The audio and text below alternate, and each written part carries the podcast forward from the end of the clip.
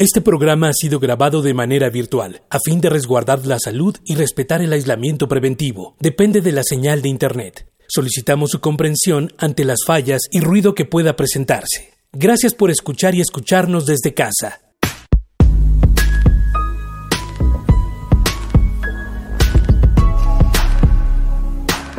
Radio UNAM presenta un espacio para el diálogo y la suma de ideas. Escuchar y escucharnos. Construyendo, igualdad. Qué bueno que nos acompañan. Bienvenidas, bienvenidos, bienvenides. Qué bueno que estamos juntos, juntas y juntes el día de hoy. Vamos a hablar esta mañana sobre justicia restaurativa. ¿Qué es esto? De dónde surge, qué sucede con la justicia restaurativa y qué sucede en la universidad. Invitamos hoy a la doctora Andrea Valdivia. Andrea, ¿cómo estás? Hola, muy bien, gracias. Muchas gracias por la invitación. Andrea, ¿puedes hablarnos un poco de ti? Bueno, pues yo este, estudié en la Facultad de Derecho ahí en Ciudad Universitaria en la UNAM eh, soy egresada del 2015 de la generación. Posteriormente realicé la especialidad en materia familiar. En esa me encuentro en titulación, todavía estoy en proceso de titulación. Y hace eh, aproximadamente ocho meses me empecé a hacer una maestría en resolución alternativa de conflictos. Y justamente ahí viene el tema que vamos a tratar el día de hoy bueno, yo comencé en la universidad trabajando en el 2017 en la Unidad para la Atención de Denuncias y actualmente me encuentro en la Defensoría de los Derechos Universitarios, Igualdad y Atención eh, a la Violencia de Género. Pues lugar importantísimo en estos tiempos en nuestra universidad, Andrea. Gran trabajo que han hecho y que tienen que hacer. Así es. Un gran compromiso. Qué gusto tenerte aquí con nosotros, Andrea. Vamos a comenzar hoy nuestro programa con un, un poema. Quisiera descargar todo este odio en un poema. He de confesar que he pasado noches enteras tomando notas para odiarte y que lo sepas. Escribo esto para que lo sepas, porque lo sabes, ¿o no? Desanudo mi garganta que quiere maldecirte con cada letra de tu pobre nombre, común como tus atributos de oficinista, que calienta su comida en un microondas sucio y compra chilaquiles fríos en la esquina de Periférico y Rodolfo Gaona. Te he visto, aprendí tus movimientos. Es la única manera que algunas tenemos para curarnos. Fragmento del poema Carta a un oficinista. Cel Cabrera. Este poema es de Cel Cabrera. Cel es una mujer mexicana y pues te decía yo un poema de la vida real. Y en la vida real se sitúa la justicia y la justicia restaurativa. ¿Qué es esto? ¿Cómo podríamos definir la justicia restaurativa, Andrea? Bueno, para empezar me gustaría mucho comentarles dos definiciones que se las voy a leer. Una definición que me parece muy importante, que fue emitida por la ONU, se encuentra en su manual sobre programas de justicia restaurativa y la define como una forma de responder al comportamiento delictivo, balanceando las necesidades de la comunidad, de las víctimas y de los delincuentes. Aquí podemos hacer este, omisión a que dicen delincuentes, me parece un término terrible para señalar a una persona que cometió un delito, pero bueno, en este sentido también la autora Virginia Domingo de la Fuente, es una autora española, la define como una respuesta evolucionada al crimen que respeta la dignidad la equidad de cada persona y construye comprensión promoviendo armonía social a través de la sanación de la víctima, infractor y comunidad. Si vemos aquí tenemos elementos en común, que es este, balancear necesidades y tomar en cuenta tanto a la víctima como a la persona que cometió la conducta como a la comunidad.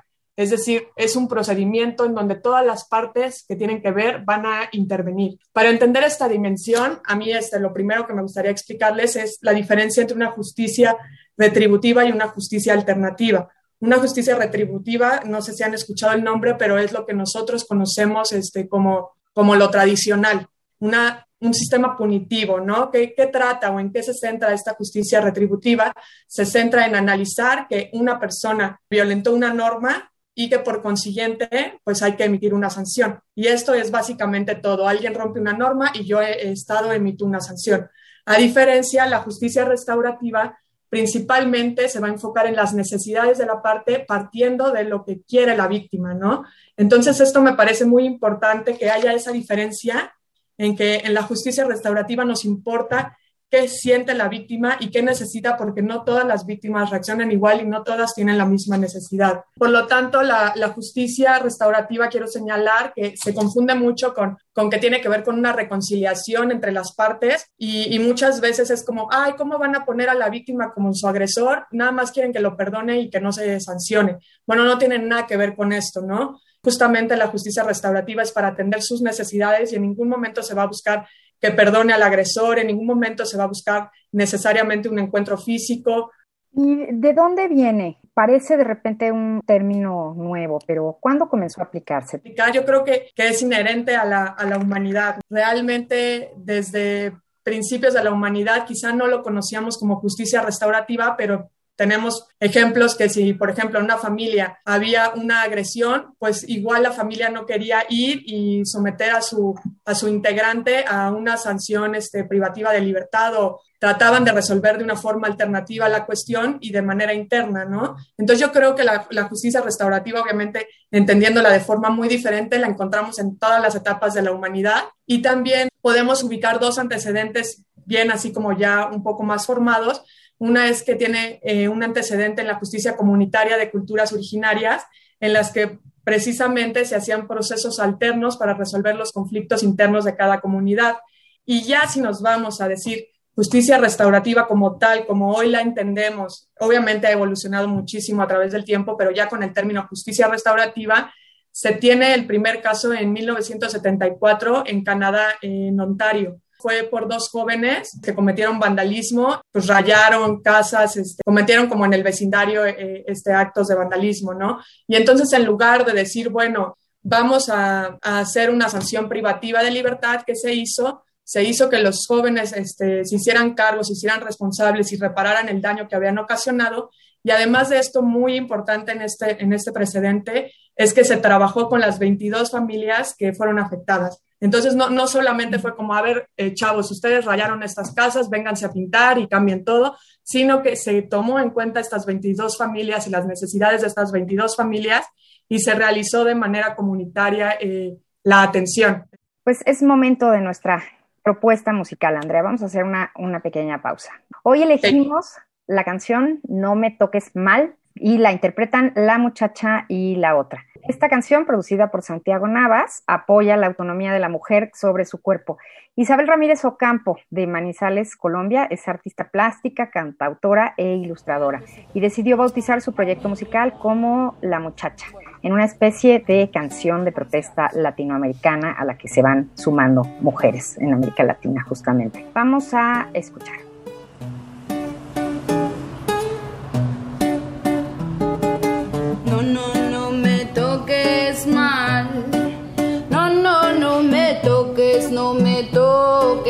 Mal. No, no, no me toques mal. No, no, no me toques, no me toques mal. Quítame esa mirada y de cerdo sediento tras mis espaldas que cuando me canso del mundo no quiero saberte, queriéndome comer, queriéndome comer queriéndome comer, queriendo no, no me toques mal. No, no, no me toques, no me toques mal. No, no, no me toques mal. No, no, no me toques, no me toques mal.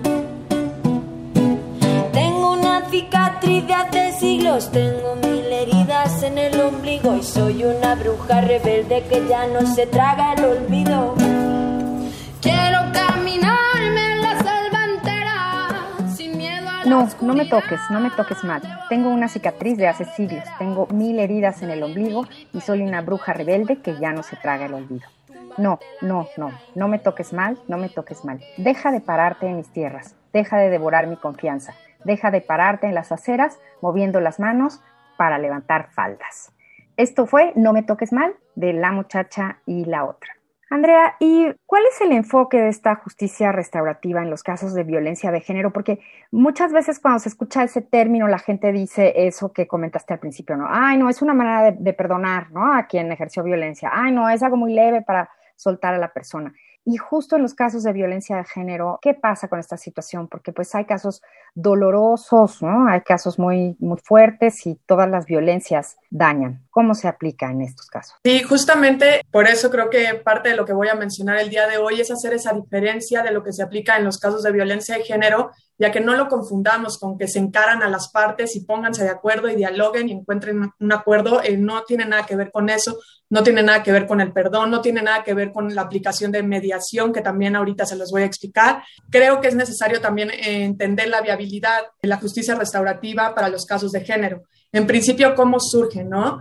Surge de una necesidad de tener un modelo de justicia que pueda responder, como ya les dije, a las necesidades de cada víctima, que respete su autonomía, y que también pueda respetar las aspiraciones de justicia son súper, súper diferentes en cada persona afectada.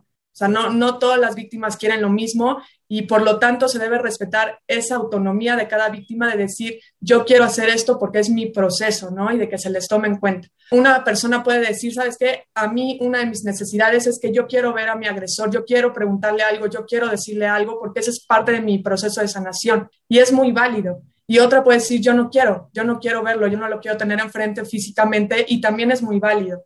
Entonces, ¿en qué consiste todo esto? Se trata de un balance de necesidades. Lo primero que se hace es identificar esas necesidades de la víctima. Como lo mencioné, tratándola a ella, me refiero siempre a ella o a mujeres porque son las principales víctimas en violencia de género. Sabemos que no necesariamente esto es así, pero pero por eso lo hago con ella o refiriéndome a las mujeres. Entonces, partiendo de identificar esas necesidades que tiene y dejándola que ella sea rectora de su procedimiento, ya después se va a trabajar con las necesidades de la comunidad y también de la persona que cometió el delito, ¿no? Aquí también hablo de delitos porque principalmente es en el ámbito penal en donde se aplica la justicia restaurativa, pero no tiene nada que ver que sea exclusivamente este procedimiento para el ámbito penal. Entonces, nosotras estamos súper acostumbradas a este sistema que claramente deja las aspiraciones de la persona afectada de lado y se vuelve prácticamente un proceso entre Estado y entre persona que cometió el delito. El Estado con el objetivo de sancionar y la persona eh, que cometió el delito pues directamente está viendo todo con el Estado, ¿no? Entonces, ¿dónde queda lo que la víctima necesita? Con esto no quiero decir que no existe, no exista nada para atender a las víctimas, pero sí que la víctima cuenta con respuestas establecidas en la ley respuestas que aplican para todos los casos, es decir, se aplica de manera general y obviamente atendiendo a lo establecido eh, eh, dependiendo de cada delito. Y a diferencia, la justicia restaurativa, que ya se encuentra regulada en el país de forma nacional desde el 2014, tiene la particularidad de contar con una flexibilidad, una flexibilidad muy importante que no quiero que se malinterprete a pensar que es un proceso suave para el agresor, pero sí esta flexibilidad que permite enfocarse principalmente en las personas involucradas. Por lo tanto, no existe una respuesta única para para todas las personas. Hay una gama enorme de cada proceso. Y bueno, de voladísima les explico que la justicia restaurativa tiene, según Howard Ser, tres pilares. Un pilar es que la justicia se centra en el daño, es decir, la justicia restaurativa concibe el delito como un daño ocasionado a las personas y a las comunidades. Segunda, que las ofensas conllevan una obligación. La justicia restaurativa resalta la importancia de la responsabilidad activa del ofensor y de las obligaciones que se van a generar. Como les decía, muchos piensan que este es un proceso suave y que es más bien para que el agresor no tenga ningún tipo de sanción y no es así, ¿no? Para que se participe en justicia restaurativa, el agresor necesita aceptar su responsabilidad. Si no la acepta, partimos de que ni siquiera se va a poder llevar un proceso de este tipo porque no se van a poder generar obligaciones. Y el tercer pilar es que promueve el compromiso o la participación. En principio implica que todas las partes que están involucradas, eh, víctima, ofensores, integrantes de la comunidad, puedan ejercer roles importantes en el procedimiento. Es decir, que se permita que todas las personas involucradas puedan expresarse y obviamente entre más participación haya por parte de todos, pues vamos a tener una respuesta más restaurativa y más completa, ¿no? Cabe señalar aquí, es muy importante que no, que por ejemplo, pensaríamos que para que se lleve una práctica restaurativa completa, pues necesitamos, como ya lo dije, a la víctima, al ofensor y a la comunidad, pero hay muchas veces que la víctima no sabe quién fue quien la agredió, ¿no? Y entonces ahí pensaríamos, ah, pues la justicia restaurativa ya no puede aplicarse. Bueno, no, sí se puede. Se pueden hacer prácticas parcialmente restaurativas y trabajar con la víctima y con su comunidad, ¿no? Entonces hay un montón de gamas de, de todo lo que podemos realizar en, en estas prácticas. Andrea, hay un ejemplo de dónde y cómo se puede aplicar la justicia restaurativa. Sí, pensándolo, por ejemplo, en la universidad, se puede eh, señalar, por ejemplo, una alumna que recibe chistes misóginos en una clase, ¿no? Y que está por parte de un compañero y están enfocados directamente hacia ella y la comunidad, sus compañeras y compañeras se ríen, ¿no? A pesar de que ellos no los dicen, se ríen. Entonces, igual esta persona dice, ¿sabes qué? A mí me interesa llevar un procedimiento con enfoque de justicia restaurativa, no me interesa tanto que lo expulsen, ¿no? A mí no me sirve que lo expulsen. Yo quiero que él entienda por qué no está bueno que esté haciendo eso.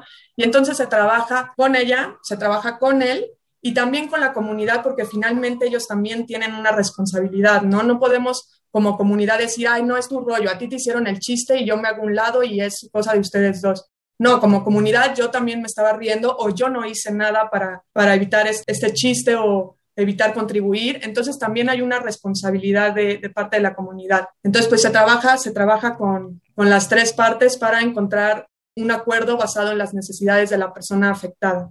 Tenemos la sugerencia para saber más. Hoy estamos hablando de justicia restaurativa nos acompañan a escuchar y escucharnos Andrea Valdivia. Tenemos aquí lista la sugerencia por si quieren ustedes buscar más información.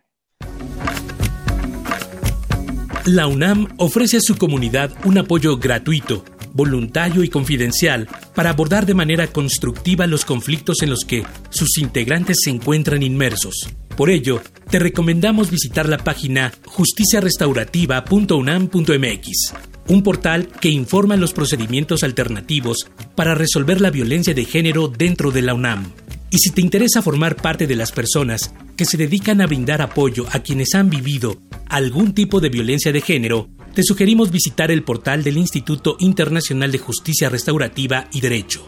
Aquí encontrarás cursos de profesionales de derecho y también un blog escrito por psicólogos, educadores y comunicadores que buscan resarcir el daño a quienes han sufrido violencia. Teclea en tu buscador www.lidejure.com.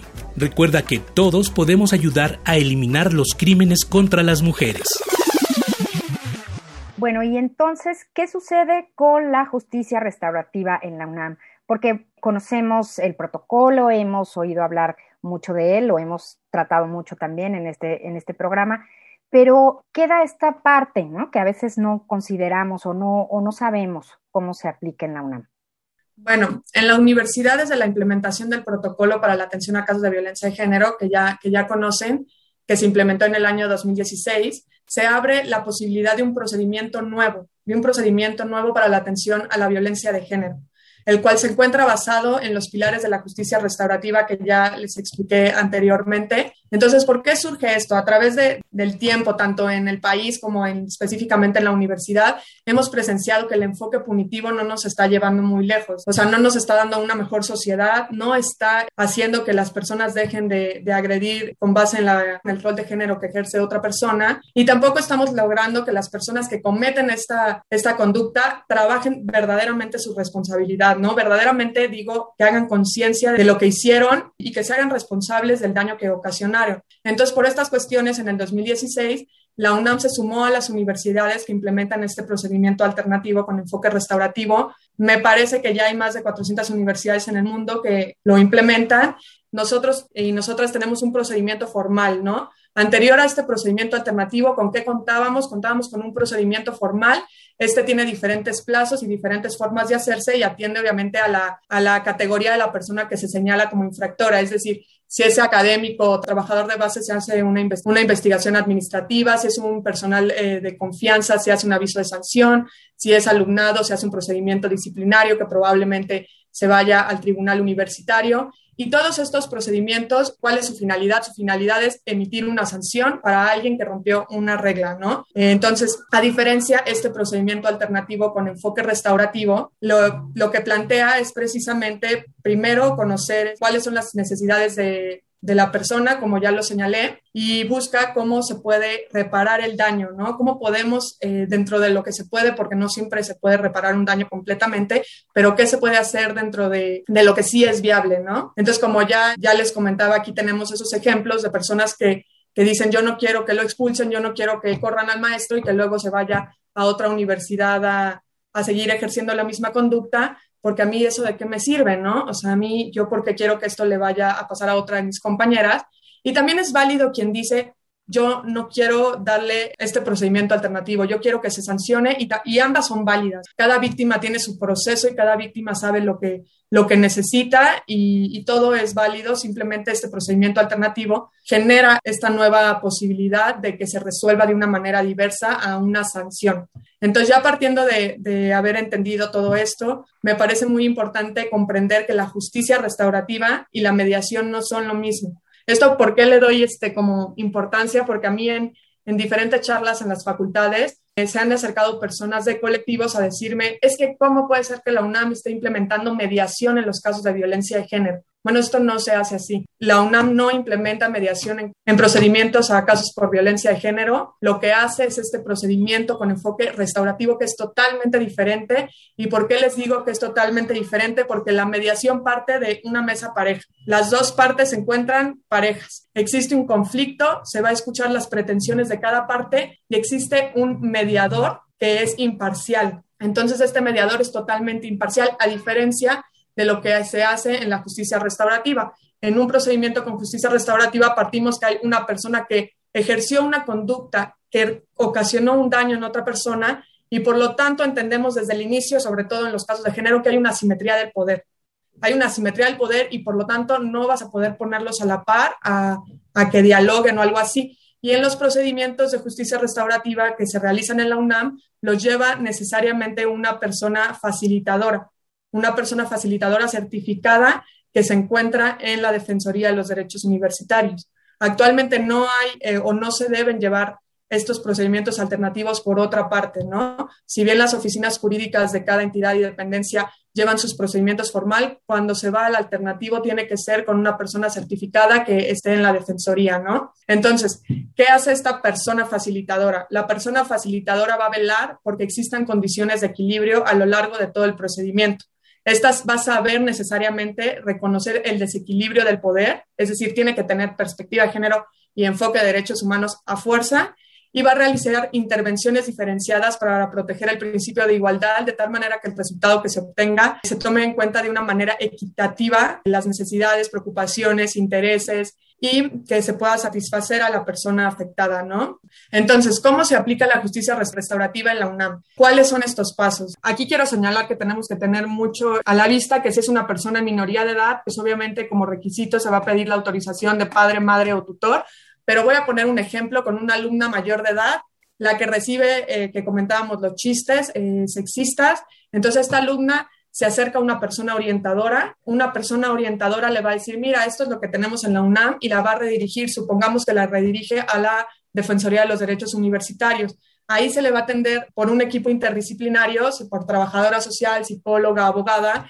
Por ejemplo, la psicóloga y la abogada se procura a veces que se haga la sesión conjunta para que sea un poco más fácil para la persona afectada y le van a explicar esa gama de posibilidades que hay en la universidad si la alumna dice, ¿saben qué? Sí me interesa, yo quiero llevar un procedimiento alternativo, eso no quiere decir que ya de entrada se pueda llevar, ¿no? Yo como abogada le digo, está esta posibilidad, pero no depende de mí porque la persona facilitadora lo va a decidir. Entonces, la voy a pasar con la persona facilitadora, quien le va a dar una sesión informativa y le va a explicar bien de qué va todo el procedimiento. Si la alumna quiere llevarlo, la persona facilitadora en conjunto con la psicóloga lo va a evaluar y van a decir sí, sí se puede llevar o no, de plano no se tienen las herramientas por esta persona para que se pueda llevar y no se le va a exponer a un procedimiento alternativo si no se puede. Entonces, si quiere, se va a invitar a la persona que señala como infractora que se lleve el procedimiento. Si esta persona acepta, se inicia y si no acepta su responsabilidad, dice, no, yo no fui, yo no quiero, pues de entrada no se puede llevar. Y una vez que ambas partes quieren llevarlo, lo que se hace es preparar a cada una por su lado. El diálogo no va a tener que ser un encuentro físicamente necesario. Hay alumnas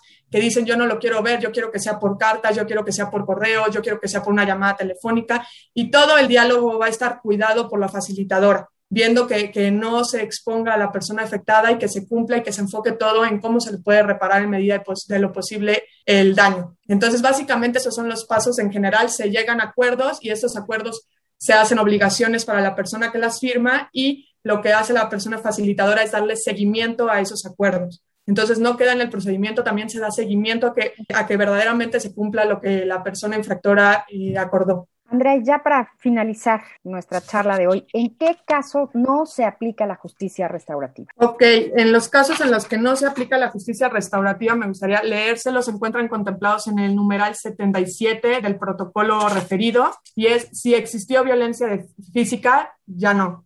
Si se trató de aproximaciones sexuales con personas en minoría de edad, si problemas similares se han presentado antes con la persona acusada de ejercer la violencia cuando los incidentes que configuran la violencia de género, aunque de naturaleza distinta, se hayan repetido más de una vez. Si se trata de conductas que pudieran configurar posibles delitos que se persigan de oficio, ahí ya tampoco, de entrada ya tampoco se puede. Si derivado de una valoración psicológica se prevé que la participación de la persona receptora de la violencia en el procedimiento alternativo pudiese tener un efecto negativo en su integridad emocional o significar un riesgo para la misma. Esto es justamente lo, que les comentaba, que si de plano la psicóloga y la facilitadora no ven que esta persona tenga las herramientas no se le va a exponer. Aunque esa persona diga, sí, yo sí quiero mi procedimiento alternativo, si la facilitadora ve que hay un riesgo en el que se puede afectar su integridad, lo va a detener. Y si derivado de la valoración, ah, la valoración psicológica, las personas involucradas no cuentan con la herramienta, también puede ser por la otra parte, ¿no? O muchas personas que dicen, no, yo no hice eso, yo no quiero participar, y luego se enteran que, que lo que sigue es un procedimiento formal con una sanción y regresan y dicen, no, sí, sí quiero participar. Bueno, esa participación obviamente no es natural, no está reconociendo eh, su responsabilidad, simplemente lo está haciendo para evitar una sanción y obviamente ahí también la facilitadora lo va a detener. Incluso hay procedimientos alternativos que ya se están llevando y que la facilitadora ve que hay algo ahí como, como que está mal, que se está exponiendo, que se puede estar exponiendo a la víctima y la, la facilitadora lo va a suspender y va a decir, se intentó, pero aquí ya no se puede llevar y entonces se resguardan los derechos de la persona afectada para que pueda seguir con un procedimiento formal. Último, nada más para señalar, el procedimiento alternativo se puede llevar antes del formal o se puede llevar a la par. Si se lleva a la par y se llega a un acuerdo, este va a interrumpir, va a interrumpir el procedimiento formal porque ya se resolvió en el alternativo. Si durante el procedimiento alternativo no se logró nada, no se llegó a un acuerdo, bueno, ¿qué pasa? Sigue la línea del procedimiento formal. Pues muchísimas gracias, Andrea Valdivia, por estar con nosotros. Ya nos queda claro más claro lo que es la justicia restaurativa, siempre se está al pendiente y se cuida a la víctima y siempre se intenta restaurar el tejido social, que es otro punto muy importante. Entonces, pues es una posibilidad, es una posibilidad en nuestra universidad.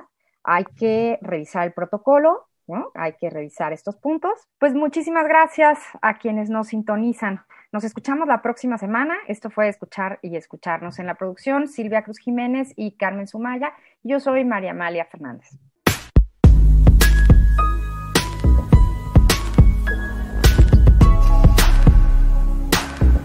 Radio UNAM presentó Escuchar y escucharnos. Construyendo igualdad. Para entendernos. Todos. Todas y todes.